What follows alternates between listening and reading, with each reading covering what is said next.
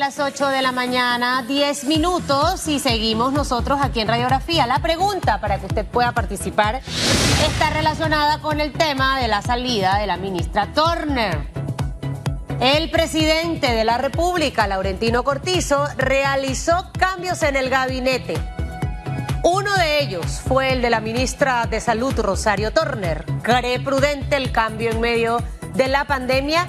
Usted puede opinar utilizando el hashtag radiografía. Continúa con nosotros esta mañana Elisa Suárez. Eh, vamos a seguir hablando un poco del tema empresarial y al ir a la pausa, eh, le conversaba un poco de la mesa de trabajo, una mesa de trabajo que, si no estoy equivocada, eh, puede estar llegando casi a los dos meses de trabajo, porque hace un mes veía al señor Juan Bosco Bernal en Telemetro Reporta con Hugo Enrique Famanía hablando de ese primer mes. Pero sinceramente, yo al ver la entrevista decía, yo no veo los resultados. No sé qué, si hay una cosa que me desespera, es reunirme y no lograr nada.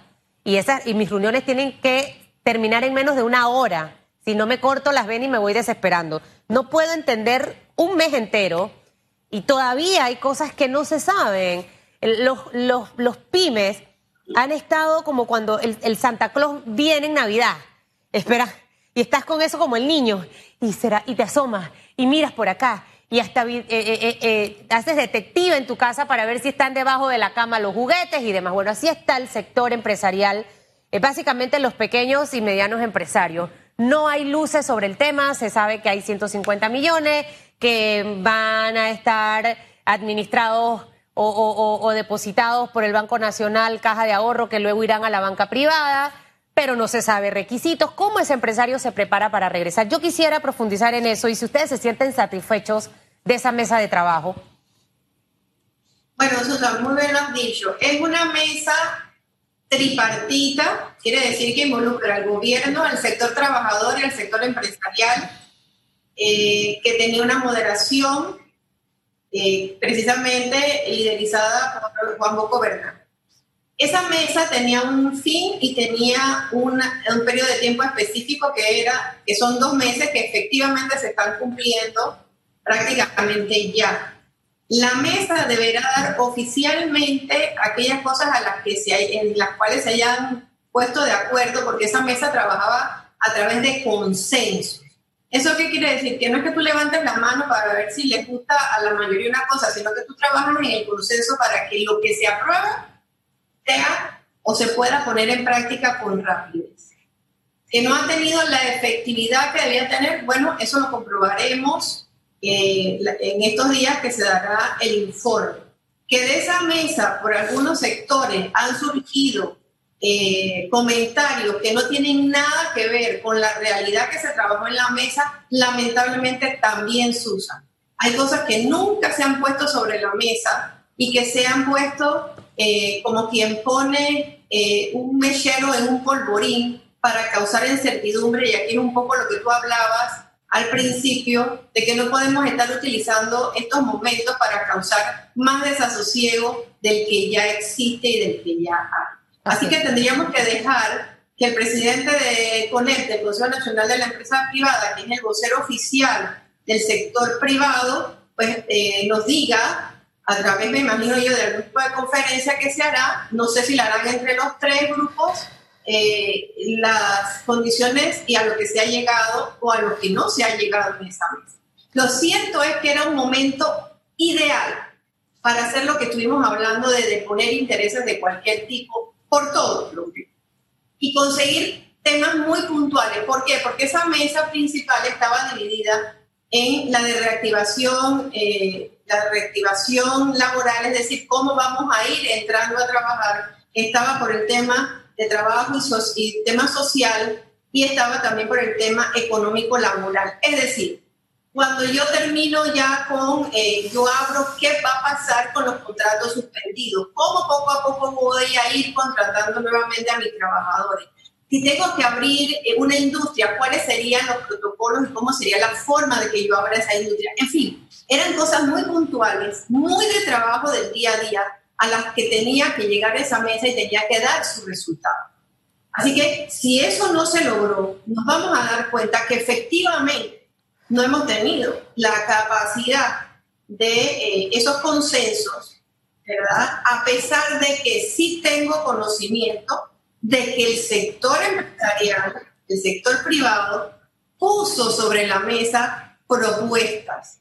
Entiendo que también el sector de gubernamental a través del Ministerio de Trabajo también hizo propuestas que se le hicieron algunas adecuaciones. Así que yo entiendo que sí hay cosas sobre la mesa. Confiemos entonces en que una vez se dé la información oficial por parte eh, de los voceros, entonces conozcamos mejor, porque igual que tú, Susan, como empresaria y como ciudadana, sería muy triste que en este momento, dos meses trabajando, porque han trabajado arduamente por horas y horas diarias, porque me consta, nosotros no hayamos podido poder definir tanto cosas para el sector trabajador, que necesita saber si cuando esto termine y llegue a su puesto de trabajo, va a existir el puesto de trabajo. Claro. El gran problema es, y es lo que más me aterra, es que cuando salgas a trabajar resulta que tú llegas a una empresa que ya no existe y que eso es también una gran posibilidad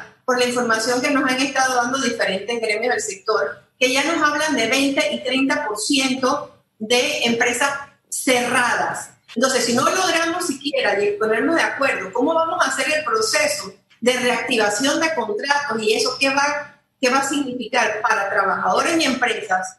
Bien triste, porque entonces no hay nada que reactivar, porque no hay empresa que abra. Y si no hay empresa que abra, no se genera empleo. Y si nosotros no hemos aprendido con esta situación a apreciar y a valorar lo que tenemos, entonces creo que nunca lo vamos a hacer que necesita al sector privado. Tiene que haber empresas sostenibles para que pueda existir trabajo digno, Susana Elisa, no hay otra manera. Ahora, eh, eh, en, medio de, toda esta situación, en el primer bloque hablamos de algunas, de algunas ideas que pudieran empezar a aplicarse. Hay gente, eh, señora Suárez, que trabaja 10, 12, 13, 14 horas. Yo tengo una política mía de trabajar, que para mí la persona que se pasa de las ocho horas no es efectiva, no es organizada, no se planifica. Hay momentos en donde tú te puedes pasar de tu jornada, pero son como las excepciones, pero no tiene que ser tu recurrente, porque a la larga eso va a desencadenar un personal que se va a agotar más adelante, me va a romper el bolsillo si tengo que pagar horas extras y un montón de cosas más. Entonces, probablemente se han estado reuniendo hasta tarde, pero si las reuniones son de esas reuniones, donde yo he estado en algunas reuniones y que no se llega a nada, qué triste sería que se ha perdido el tiempo. Ya creo que es el momento de ver resultados puntuales, eh, cosas puntuales como qué y evaluar obviamente los pros y los contras. Eh, por decir ideas mías alocadas, vamos a flexibilizar el tema con respecto al pago del impuesto sobre la renta. Estoy inventando. Vamos a tratar de eliminar algunos procesos burocráticos que, al sector empresarial le representan gastos de esa caja de liquidez que ahorita no tenemos. Vamos a flexibilizar el tema de los alquileres a lo mejor con esta, esta estrategia, porque también entendamos que quien alquila, esa es su fuente de ingreso. Entonces, eh, ahí hay un tema que hay que revisar, pero siento que tenemos que encontrar ese punto medio para tratar de apoyar a ese empresario y que su empresa no cierre. Contaba el día lunes que estuve en un edificio en la avenida Balboa eh, que tiene muchas oficinas chiquititas, chiquititas, chiquititas. Y cuando fui, 20 oficinas casi, se alquila, se alquila, se alquila, y yo quedé, o sea, no lo grabé porque no vaya a ser que después me digan que por qué grabaste esto. Pero yo quedé en shock. Yo digo, wow, en, poco, en la última vez que fui fue en enero marzo, abril, mayo y junio y habían 20 locales vacíos. Restaurantes que ya están eh, anunciando que van a cerrar, restaurantes con trayectoria. Entonces, si nosotros permitimos que esas empresas cierren, esto va a desencadenar todavía más desempleo, la situación económica se va a agudizar y no vamos a poder reactivar la economía. Entonces, no sé qué cosas puntuales, usted que es empresaria, que está dentro de grupos eh, empresariales que han trabajado agendas de trabajo pudieran de repente aportarle al gobierno para que las puedan contemplar. Sabemos que la situación no es fácil, que estar ahorita mismo en el papel del ministro de Economía y demás, ahí están rompiéndose la cabeza por un montón de cosas, pero les tocó y hay que tratar de ver cómo se sale de esto. Definitivamente, Susan, yo solamente quiero aclararte que las mesas tripartitas no tienen nada que ver con los paquetes de reactivación de las empresas. Esas eran otras mesas o deberían haber sido otras mesas que se trabajaban aparte. En este caso era relación laboral eh, específicamente lo que se iba a trabajar en esas mesas, pero efectivamente se trabajaron muchas horas. ¿Y tú sabes por qué se trabajaron muchas horas y se dio la milla extra? Porque ante situaciones como esta, claro que queríamos obtener resultados. Y por eso tengo que debe ser, eh, deberá ser, eh, Dios quiera que sea bueno lo que haya salido de las mesas, porque hasta ahora haber perdido dos meses valiosísimos en poder arrancar todos estos temas en el país eran indispensables porque el día de mañana no existe, Susana Elizabeth, en el tema del empleo y en el tema del trabajo, estamos tarde. Ya nosotros teníamos que haber podido eh, planificarnos de alguna manera para encontrar esas soluciones en las que tú hablas. Nosotros hemos tenido como sector privado mucho acceso al ministro de Economía y Finanzas, hemos tenido acceso a muchos de los ministros, no le voy a decir que eso no ha sido así, han tenido eh, han tenido esa deferencia con nosotros de reunirnos y ponernos en antecedentes de cosas complicadas que ellos están viviendo, eh, algunas eh, que no, ni nosotros mismos sabemos cómo se pueden solucionar. Pero lo cierto es que nosotros como sector privado hemos estado en sesión permanente desde que inició esto y ya nosotros tenemos un paquete de propuestas que se han presentado al Ejecutivo, al órgano ejecutivo, que hemos pasado a través de algunos ministros que pues eh, nos han hecho ese acercamiento. Sin embargo, y ahí sí tengo que decirlo y, con el mayor respeto, tengo que decirles que lamentablemente nosotros desconocemos eh, si esas, esas, esas propuestas llegaron a feliz puerto. Claro. Entonces, esas cosas son las que no pueden pasar.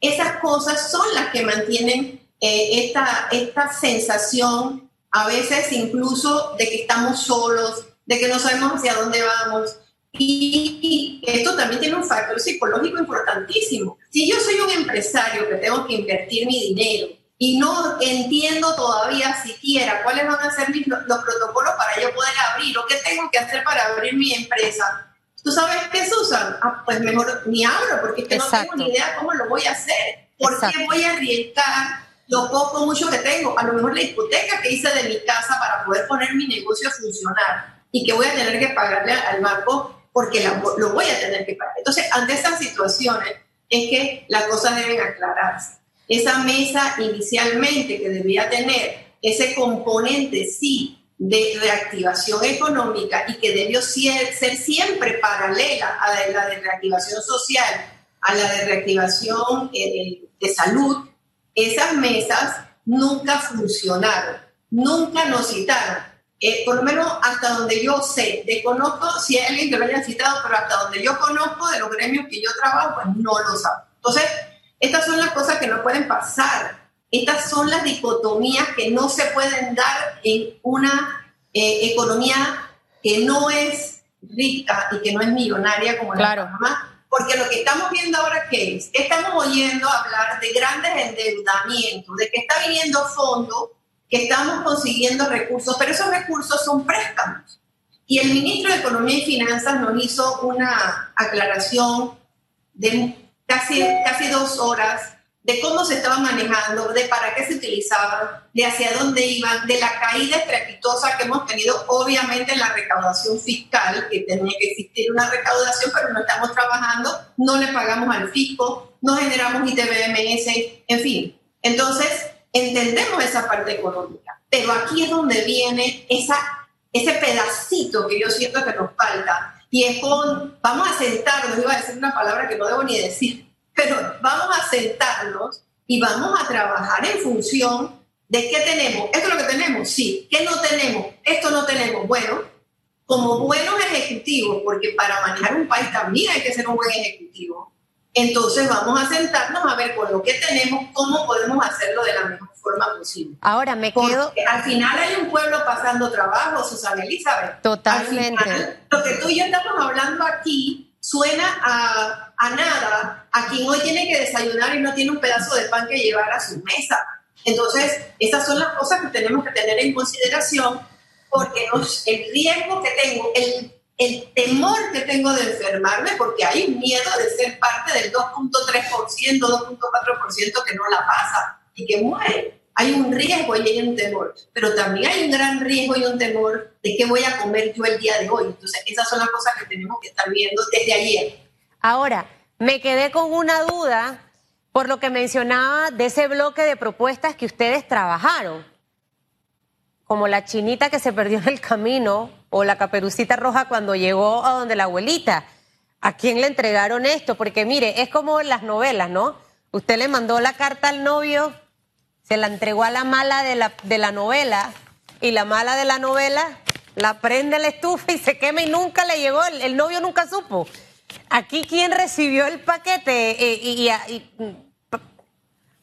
bueno, nosotros teníamos eh, comunicación con los ministros del sector económico, comercio, el ministro Roja, el ministro Alexander, que ya le digo, siempre fueron eh, muy accesibles porque ha sido así. Ahora, ¿hasta dónde llegaron esas comunicaciones? No le puedo decir porque lo desconozco, no lo, sabemos.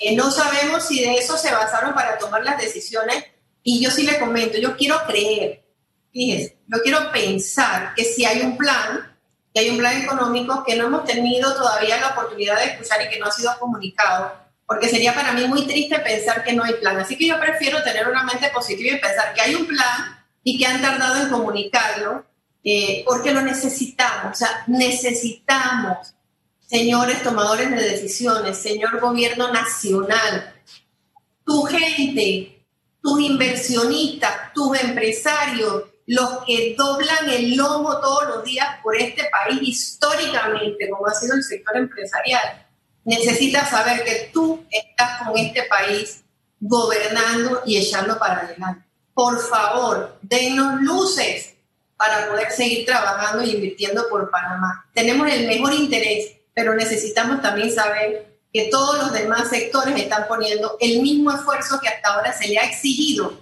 al sector empresarial y a otros no. Ahora, eh, falta casi nada para que se termine junio. El tercer bloque eh, de su reapertura se habló para el 15, 16 de junio. Eh, por ahí alguien me comentaba ya la próxima semana, acabo de escuchar al ministro eh, de Salud que están evaluando ahora por región, como usted lo planteó al inicio, y no tanto por bloque. Eh, esto pudiera ayudar en esta, en esta primera instancia. Y la segunda pregunta, em, ¿consideran ustedes necesario? Porque todos los días lo que sale, lo que reluce, son los supuestos actos de corrupción, la poca transparencia en todo lo que se ha dado en la época de COVID, eh, que es necesario primero para, para la tranquilidad del panameño, que encima de que está preocupado por el COVID, también está pensando que todo el mundo anda robando, robando, robando, porque ese es el pensamiento que tiene todo el mundo. ¿Qué hacemos con estos dos escenarios para concluir? Bueno, simple.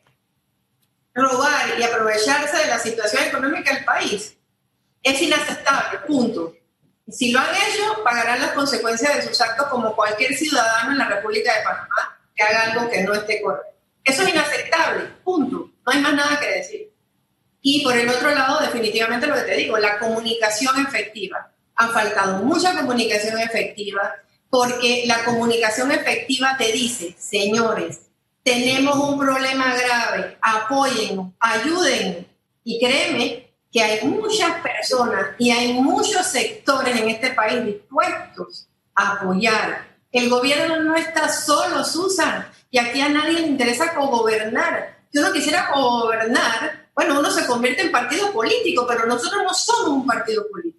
Nosotros simple y sencillamente somos gente que trabaja todos los días muy duro. Y si no, ponte a ver, esa señora que tiene su tallercito, que tiene otra persona que la ayuda en, en su casa con una máquina de coser, el barbero, el pequeño restaurante, la fonda. Señores, esa gente no gobierna, esa gente invierte en este país y trabaja por este país y merece el respeto de, que, de saber que si nos va mal, que tenemos un problema, por lo menos saberlo, porque si tú me dices a mí, Susan, como nosotros hemos podido entender desde el punto de vista económico lo que nos ha expresado el, el ministro Alexander. Y tú disculpa que lo diga, hombre, ya lo entiendo, pero ¿y ahora qué hacemos? Pues, bueno, sentémonos a trabajar en eso. Estamos dispuestos a colaborar. Aquí siempre se van a tender puentes, porque este es el único país que tenemos, el único, no tenemos otro. Y rendirse no es una opción, Susana Elizabeth. Creo que hay que investigar qué pasó con la propuesta. Póngase un detective privado a ver dónde fue que llegó, si llegó. Y creo que vale la pena en este momento tomar la, la, la sugerencia, el aporte de sentarse con el sector empresarial. Yo siempre veo oportunidades en medio de las crisis y sé que si el barco ha estado por un lado lo podemos enrumbar. Necesitamos enrumbarlo para que a todos nos vaya bien. Y me gustaría ver a todos esos que aspiran a ser presidente en el 2024, en vez de estar hablando tantas cosas sin sentido, solamente como para sentir que son líderes y que mueven masa, que aporten, que aporten, porque es que si, si, si al país le va bien, a todos los panameños nos va a ir bien. Eso es lo que tenemos que pensar.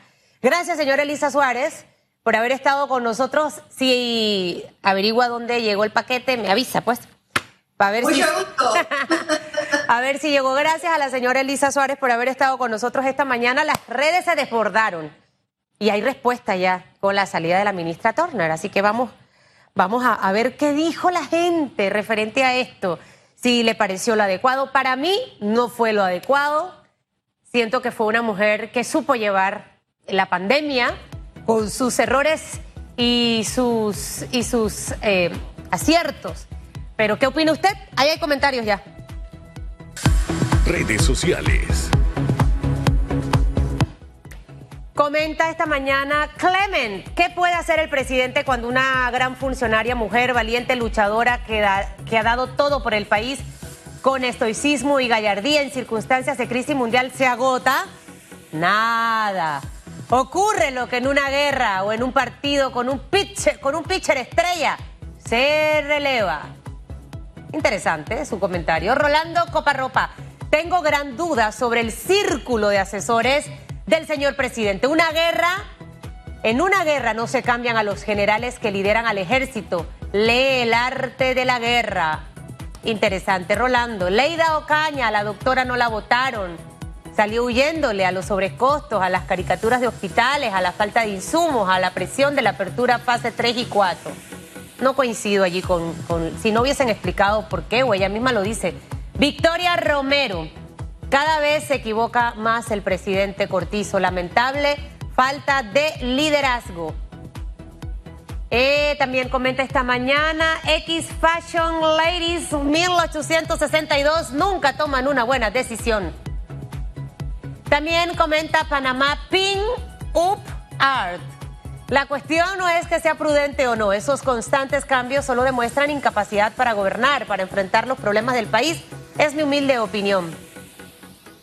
Decido ser feliz. Creo que el cambio de la ministra Tornes es una evidencia más de la incapacidad del gobierno actual para manejar la crisis del COVID-19.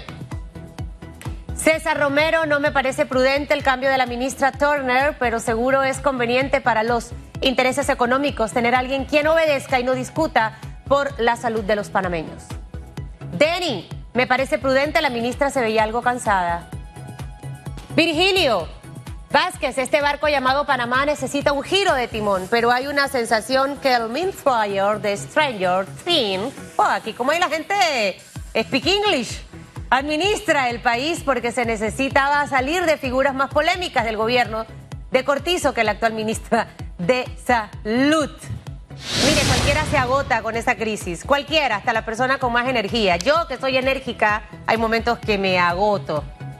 y creo que, va a ser interesante escuchar la primera entrevista que dé la ministra Rosario Turner. De verdad que para mí un aplauso para lo que hizo. 24/7 trabajando, esperemos que se siga haciendo. Y una mujer muy comprometida. Nadie en la vida es perfecto. Y el que está libre de no cometer errores, como dice en la Biblia, que tire la primera piedra. 8.35, vamos a la pausa. Vamos a regresar con noticias positivas en tan solo segundos porque hay cosas buenas. A los amantes del béisbol le tengo una.